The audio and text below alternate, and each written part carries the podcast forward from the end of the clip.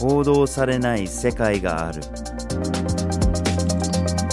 グローバルニュースビュー GNV ポッドキャストへ。ようこそ。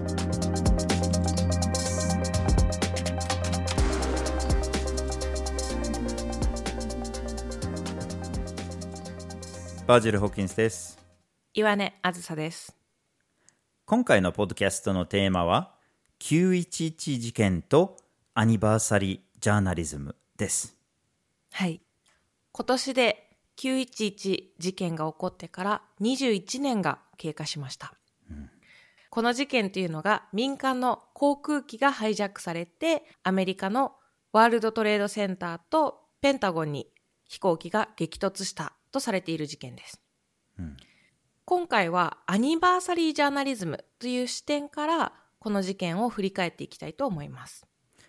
このアニバーサリージャーナリズムっていうのは、まあ、聞きなじみのない言葉なのかもしれないんですけれども、ま想像はつくんじゃないかなと思います。要するに、ジャーナリズムっていうのは本来ならニュースの話なので、今現在起きてることとか、昨日起きたこととかっていうのが、まあ、メインになるんですけれども、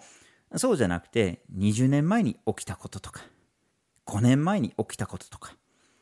その当時はどうだったのかを振り返りつつも、その後、世界がどう変わった、その国がどう変わったのかとかっていうのを見ていくっていうのが、これがアニバーサリージャーナリズムですね。その振り返りのチャンスを与えてくれるけど、ニュースとして扱われると。そういうものなんですね。で、その事件だけじゃないってことは、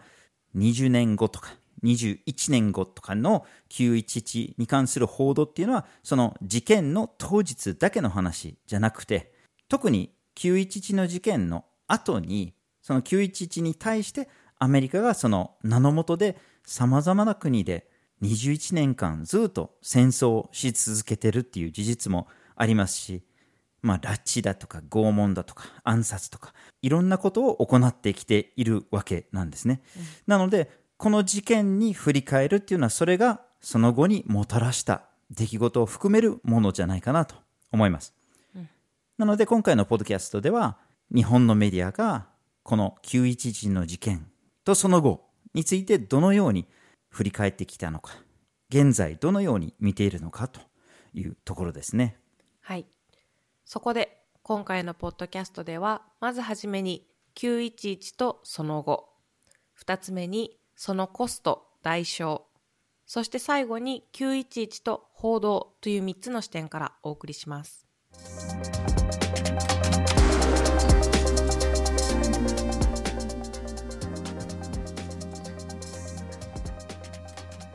ではまず911とその後について話をしましょはい。この911事件この事件自体っていうのは本当によく知られている事件だと思います、簡単にどんな事件だったかをおさらいすると2001年の9月11日に4機の民間の飛行機がハイジャックされたというふうにされていてそのうちの2機がニューヨークにあるワールドトレードセンターの1番と2番ツインタワーと呼ばれていたものですねここに激突してもう1機がワシントン DC にあるペンタゴンに激突してそして最後1機が野原に墜落したという事件です。うんこの事件によって3000人の方が亡くなりました。そしてこの事件を引き起こしたとされている組織がアルカイダであるというふうに言われていて、実行犯とされていた19人は主にサウジアラビアの国籍を持っていたというふうにされています。はい。まあ、だとされているというような言い方をしてるんですけれども、それは、まあ、数多くの疑問が残っているんですね。この事件について、その当日何が起きたのかについてですね。その一つの大きな疑問っていうのが、そもそもアルカイダによるものだったのかっていうところなんですけれども、まあ、アルカイダっていう過激派組織のトップがオソマ・ビン・ラリンっていう人だったんですけれどもこの事件が発生した後に、まあ、彼の言葉だとされている、まあ、インタビューの中で自分が関わっていないとその関与を否定してるっていうような、まあ、発言があったり。で実はこの事件に対して捜査をしていた FBI ですねアメリカの連邦捜査局ですね FBI も実はオサマ・ビンラディンを911の容疑で結局罪に問うことはしなかったんです。起訴することはなかったんですね。うん、でそれは十分な起訴するほどの証拠が見つかっていないと。まあ、結局のところアメリカ政府ですね、大統領の方でアルカイダがやったんだというふうに決めつけるんですけれども、まあ、その証拠がないんじゃないかというふうにされている側面があります。また当日のことに関する数々の疑問が残っています。で例えば、ワールドトレードセンターの2つの高層ビルに1機ずつの飛行機が突っ込むんですけれども、その飛行機が突っ込んだことで、果たしてその建物が完全に崩壊するのかと。うん、あるいは崩壊するとしても、そんな勢いで、そんなスピードで爆発するかのような形で一気に倒れるのかと。このことに対して様々な建築家だとかエンジニアたちが多くの疑問を投げかけています。また実はこの日に倒れた高層ビルっていうのはこの2つだけじゃないんですね。その隣にあったワールドトレードセンター7ですね。これ50階建てぐらいの高層ビルなんですけれども、これも当日の午後に倒れているんですね。で、飛行機が当たってもいないのに、これも一気に倒れたんですね。うん、で、一応、その下の方に火事があったんだけれども、その火事だけで倒れるんだろうかって。そもそも火事だけで倒れた高層ビルっていうのは歴史的にこれまでなかったっていうのもありましたし、その倒れる勢いっていうのもまるでこう爆薬が仕掛けられたかのような倒れ方をしてますし、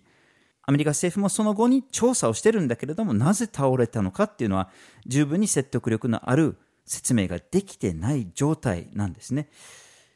なので本当にこれは飛行機が突っ込んでこれらの建物が倒れた。それで本当にそうだったのかって、これに対する疑問がまだいっぱい残っている状態です。はい。この20年以上経った今でも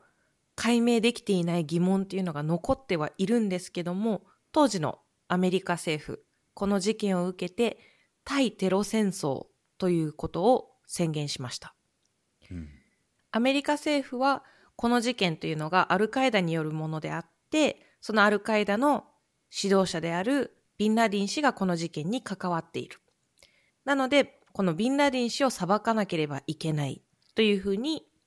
考えます。うん、そこでビンラディン氏がその当時滞在していたとされているアフガニスタンの政府、タリバンに対して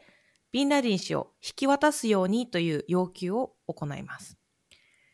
で、実はこのタリバンというのが当時アメリカにとってある程度協力的な姿勢を見せていて、分かりましたと。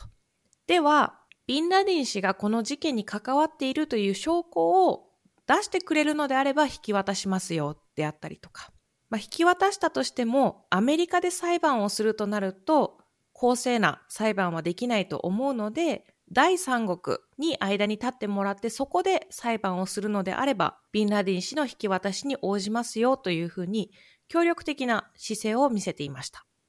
うんうん、これに対してアメリカは全て拒否をするんですね。でそうなると、やはりタリバンとしても事件に関わった証拠も見つかっていない。公正に裁判される可能性も低いという中で、ビンラディン氏を引き渡せないという結論に至り、そこから20年間続くアフガニスタン戦争へと発展していきます。はい。まず、アメリカは大規模な空爆をします。で、同時に地上にいた反政府勢力に軍事支援をして、で、アフガニスタンに侵攻してタリバンを倒します。で、その後、アメリカがアフガニスタンを占領し、そして新しい政府を取り入れます。しかし、タリバンが徐々に復活してきて、ひたすらアメリカとアメリカが支援する政府対タリバンっていう戦争がずっと続くんですね。うん、しかし、その当時のアフガニスタン政府が弱く、で、タリバン政府がどんどん強くなって、まあ、アメリカもこれは対抗できないと判断したのか、結果的に2021年に撤退することになります。そしてアメリカに支援されていた政府も同時に倒れ、タリバンが政権を奪還するということになります。うん、この間、アメリカが戦争をしていたのはアフガニスタンだけではありません。うん。2003年には、アルカイダという組織とイラクが関係がある。さらに、イラクには大量破壊兵器があるんだという嘘をでっち上げ、この虚偽のでっち上げを理由に、イラクに対して侵攻し、占領していきます。アメリカによるイラクへの侵攻、そして占領というのがその後もずっと続く紛争、暴力というものにつながっていくんですけども、さらに IS の台頭というところにもつながっています。はい。まあ、アメリカが大規模な戦争を仕掛けて、その相手国の政府が倒れ、アメリカが占領するっていうのが、このアフガニスタンとイラクですけれども、それ以外にも、アメリカが多くの他の国で、この911をきっかけに軍事活動をしてるんですね。近年、アメリカが何らかの形で軍事活動をしてきた国の数っていうのが、なんと85カ国にも上るんですよね。うん、で、アフガニスタンとイラク以外に特に目立つのが、アフガニスタンの隣国であるパキスタンだとか、あるいは中東のイエメンだとか、あるいは東アフリカのソマリアだとか、こういうような国でアメリカが何年も戦闘機やドローンによる空爆を続けたり、あるいはそのテロの容疑だとされているような人たちに対する暗殺を行ってきてます。はい。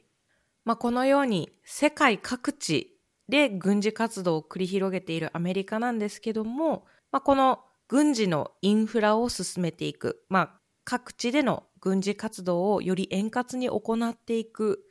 という理由で世界各国に軍事基地を拡大中です。うん、現在、アメリカ国外にあるアメリカ軍の基地というのがおよそ750基地あるとされています。でもちろん自国の外に軍事基地を持っている国っていうのはアメリカ以外にもあるんですけども世界各国の外国軍事基地、つまり各国が自国の外に持っている軍事基地の全部を合わせても、その9割はアメリカ軍基地なんですね。うん、すごい独占状態ですね。うん、またこのあからさまな軍事介入とか軍事活動以外にも、このアメリカが何らかの形でこの人はテロに関わってるんじゃないかと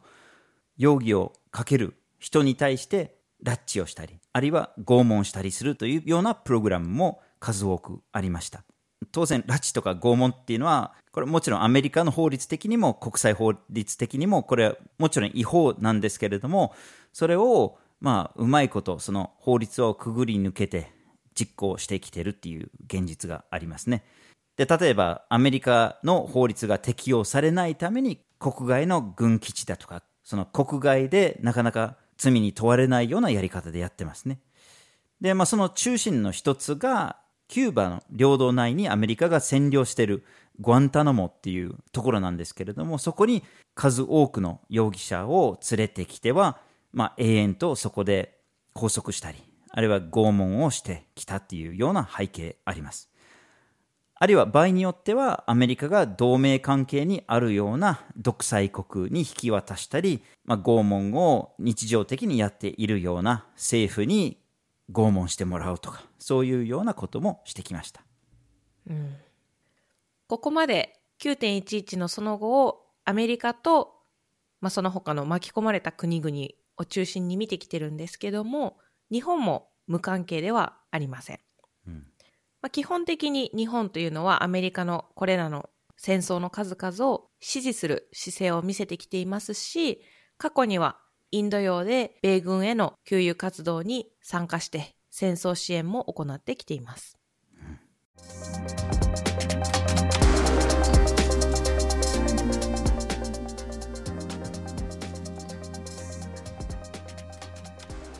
では続いてそのコスト代償について見ていきましょ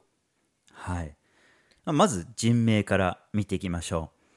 911の事件その当日で亡くなった人が約3000人だとされています、うん、しかしその後にアメリカが仕掛けた戦争でその何百倍もの人が亡くなっているんですね。ある調査によるとアフガニスタンイラクパキスタン、シリア、の戦争で約90万人の人が亡くなっているとされています。この戦争の関係でですね。しかもそのうちの半分近くは民間人ですね。テロの容疑にかけられた人だとか、反政府勢力だとかじゃなくて、一般人ですね。民間人がその約半分ですね。うん。ここでカウントされている90万人の死というのが、あくまでも直接死だけなんですね。うん、この直接死っていうのが、戦闘、例えば空爆であったりとか、陸上戦であったりとか、何かの暴力的なこの戦闘に巻き込まれて亡くなった人の数だけをカウントして90万人が亡くなったというふうにされています。うん、その半分が民間人ということも非常に悲劇的なんですけども残りの半分どういった方が亡くなったのかというと米軍の兵士他国軍の兵士反政府勢力の人人道支援を行っていた人さらにはジャーナリストなどが亡くなっています、うん、ただ戦争で失われる命というのはこの直接死以外にもあって間接死というふうに呼ばれるんですけども戦争が起こったことによって食糧難が引き起こされたりとか。衛生状態が悪くなってその衛生状態の悪さによって感染症などが蔓延してそれによって亡くなった人などもいます。ただこういった間接的な原因で亡くなった人たちの死というのが記録されていなくて正確な死者数というのがわからない状態です、うん。まあ、人命以外にも金銭的なコストっていうのはありますね。これもちろん純粋にお金がなくなってっていうことだけではなくてこれももちろん間接死っていうものを引き起こす問題でもありますよね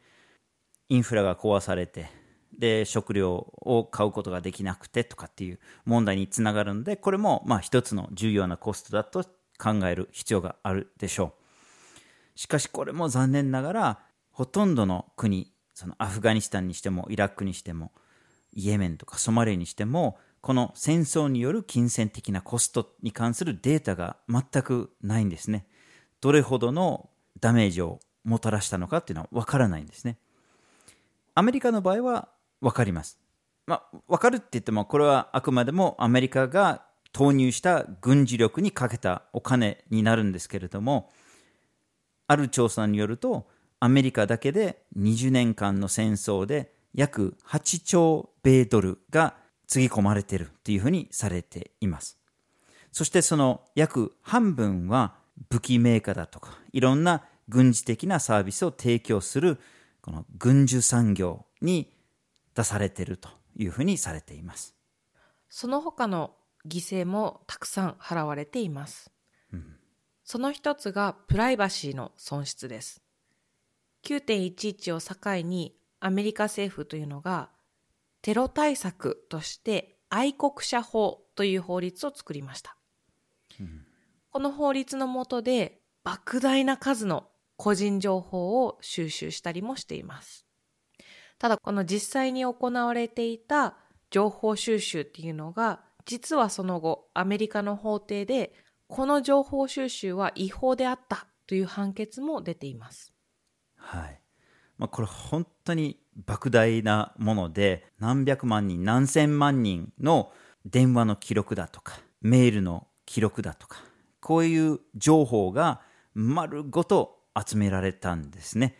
うん、で、この情報収集の中心的な役割を果たしたのが、アメリカの国家安全保障局 NSA なんですけれどもこの NSA だけがやってたわけじゃなくてさまざまな民間企業の協力を得たんですね、まあ、それが強制的だったりあるいは多くの企業は自ら情報を提供したりするということもあったんですけれども例えばその電話関連の会社だったりあるいはそのオンライン、インターネット関連の会社だったりですね。まあ大手みんな関わってますね。Yahoo だったり、Google だったり、Microsoft だったり、Apple だったり。みんなが協力して、その、まあ我々に関する個人情報が全部集められて、アメリカの政府に届けられたということですね。で、それは、まあ、アメリカの国民もそうですけれども、世界にも知られずにずっと行われ続けてたんですね。それがようやく2013年にその内部で働いてた人ですね、エドワード・スノーデンっていう人がですね、内部告発者となって、そのプログラムを暴露したんですね。これほどの規模で人々のプライベートに関する情報が集められたっていうプログラムは史上初めてでしょう。うん、こういった大きなプライバシーの侵害ということからも、やはりかなりの損失がこの愛国法によってもたらされたっていうふうに考えられるんですけども、2015年までの時点で、この愛国者法によってテロを未然に防げたというケースは実はないというふうにされています。うん、そうなってくると、もしかしてこの愛国者法というのはテロの防止のためではなく、他の目的があって個人情報を収集しようとしていたのではないかというふうにも考えられます。そうですね。まあ、それはどの政府にとってもその国民の活動だとか言動とかを監視するっていうことがやっぱりコントロールするためには役立つっていう考えはあるでしょうね。うん、またそのテロ対策っていう名のもとで行われたプログラムで結局成果を上げてないんじゃないかっていうものが他にもあるんですね。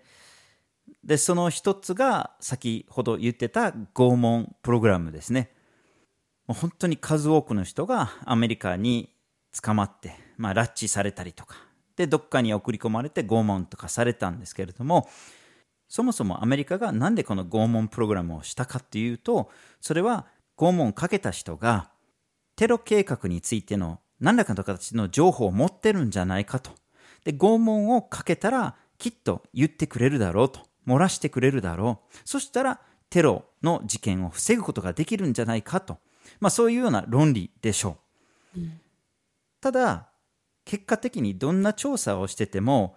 この拷問プログラムから有益な情報が得られたっていうケースが報告されていないんですね。うん、で、それはそうで、まあ、拷問されれば、その拷問を止めるために、誰もおそらくその相手が聞きたいことを言ってくれるっていう結果をもたらすわけで、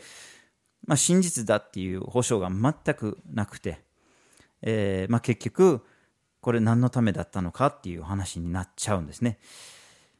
でこの問題が現在終わってるわけじゃなくてこの先ほど言ってたその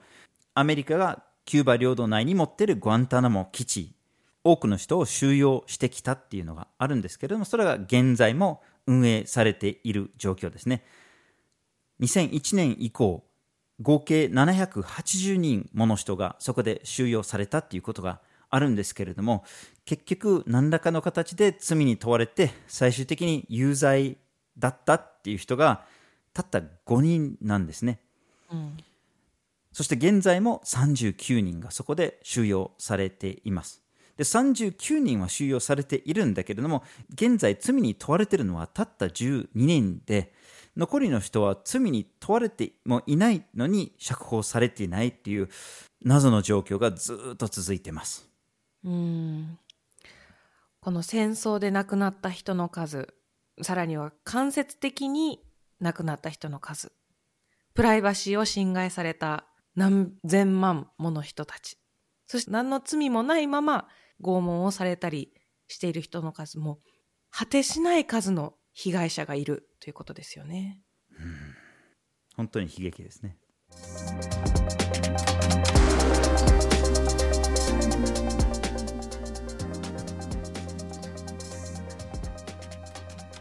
では最後に911と報道について話をしましょう。はい。911事件から今年で21年というふうに冒頭にお話ししたんですけども去年が911から20年という節目の年でした、うん、この節目の年に日本のメディア各社がどのように911事件を振り返ったのかというのを朝日新聞、毎日新聞、読売新聞の3社の新聞報道を用いて調査しました。2021年の、まあ、1月から12月の1年間で911関連の報道がどれぐらいされたのかっていう調査なんですけれども、まあ、結果的にそれなりの報道がありました。朝日新聞では88件、毎日新聞では89件、読売は少なくて17件でしたけれども、まあ、合わせて194件の記事がありました。で、まあ、予想はされるとは思うんですけれども、その大半が911、要するに9月11日の前後に集中していました。うん、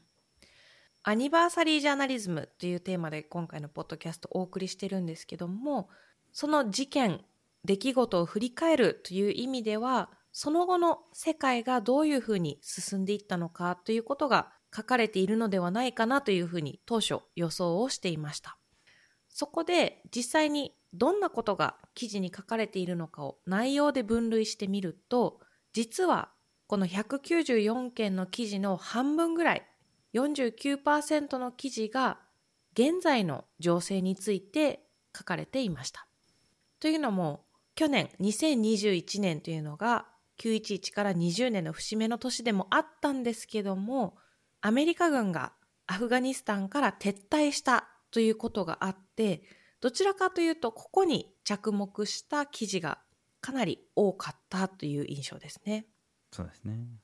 そして、20年間でどういった進展があったのか、世界がどう動いてきたのかということを書いている記事というのが全体の41%。事件その日の出来事を振り返るという記事が調査対象となった記事の中の10%という結果でした。はい。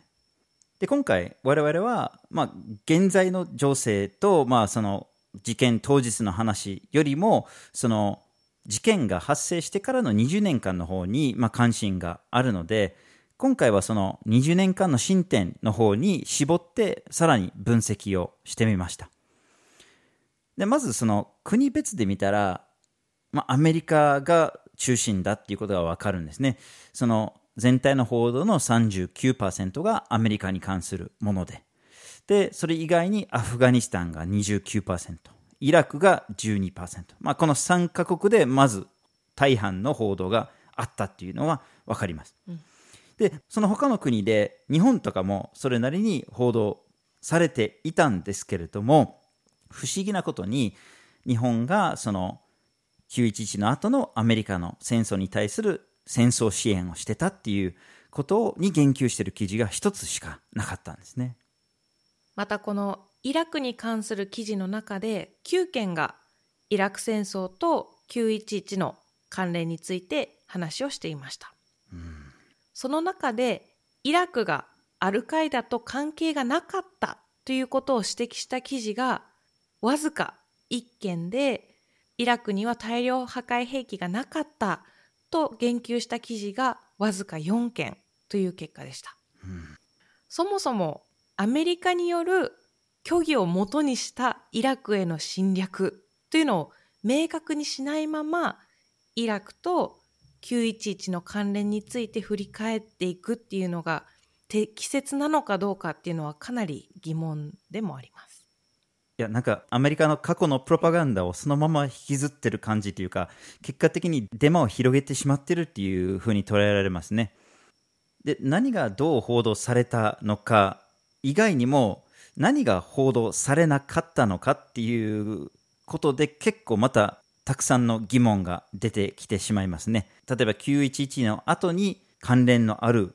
戦争って言ったらイエメンだとかパキスタンだとかソマリアなんですけれども今回の2021年の報道の振り返りにはその言及がほぼなかったんですね。うん、あるいはアメリカが世界各地に軍事基地を拡大していっただとか85カ国で軍事活動を広めたとかってそれに関する記事もほとんどなくて、まあ、それ言及してるのが朝日新聞だけで3件あったんですけれども毎日新聞読売新聞はなかったんですね。また民間人への被害であったりとか、民間人の死という面では、アフガニスタンとイラクというこの2つの国の民間人について触れた記事はそれなりにありました。ただそれ以外の国での民間人への被害について語った記事は3社とも0件でしたし、アメリカによる拉致、拷問、暗殺といった犯罪に関する記述も0件でした。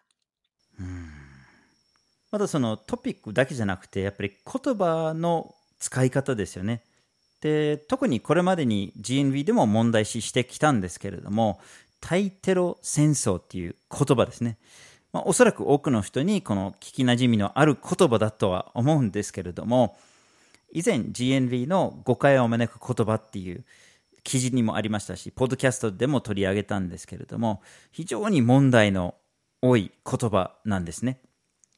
まあ、これは911の直後に当時のアメリカのブッシュ大統領が、まあ、宣言したんですね。これからするのは対テロ戦争だと、始まりだっていうふうに言ったんですけれども、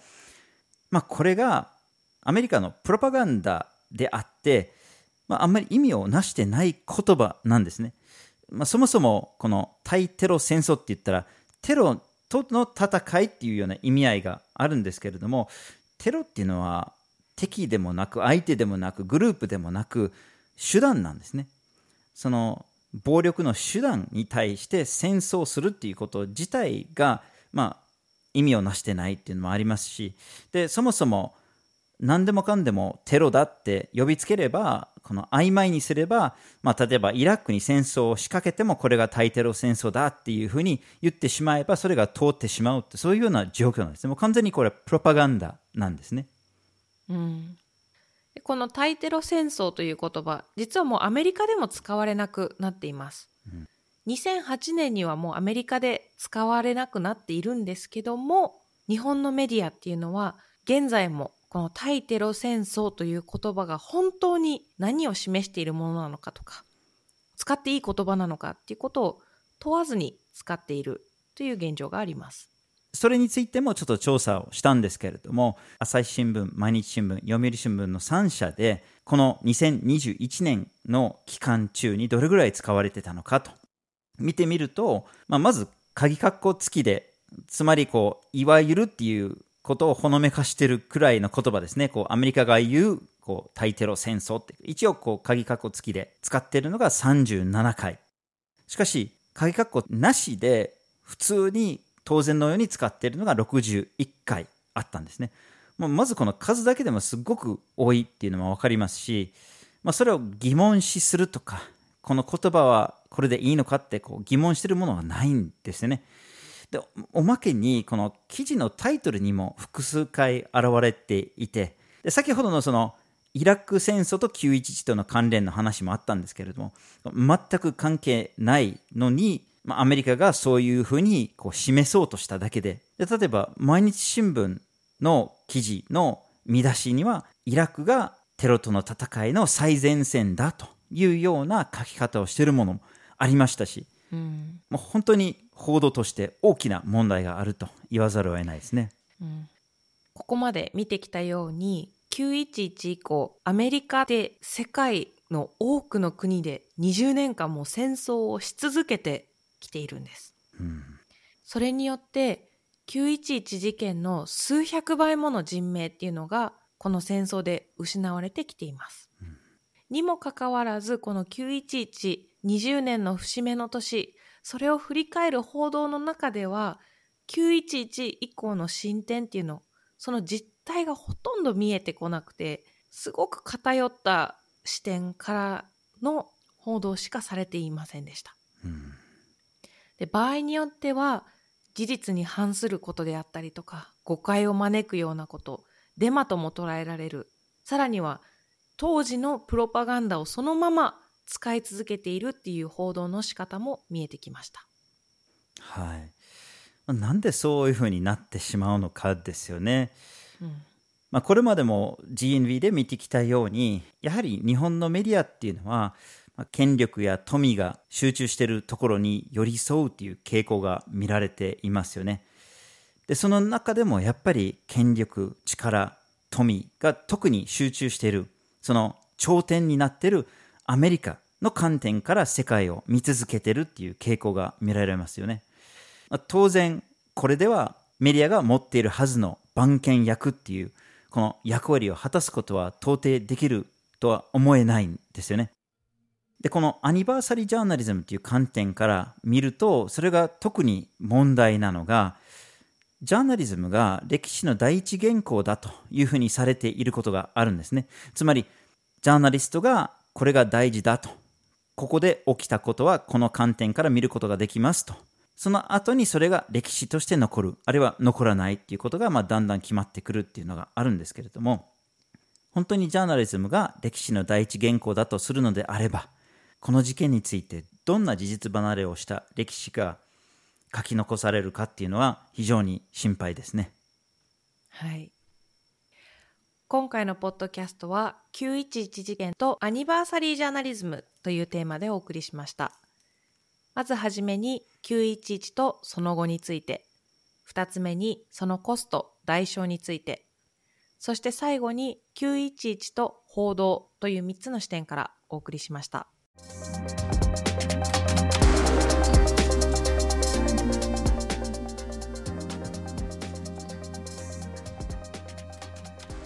GNV は毎週木曜日19時に新しい記事をアップしています。火曜日と土曜日には1枚ワールドもアップしています。Twitter、Facebook、Instagram でも発信しています。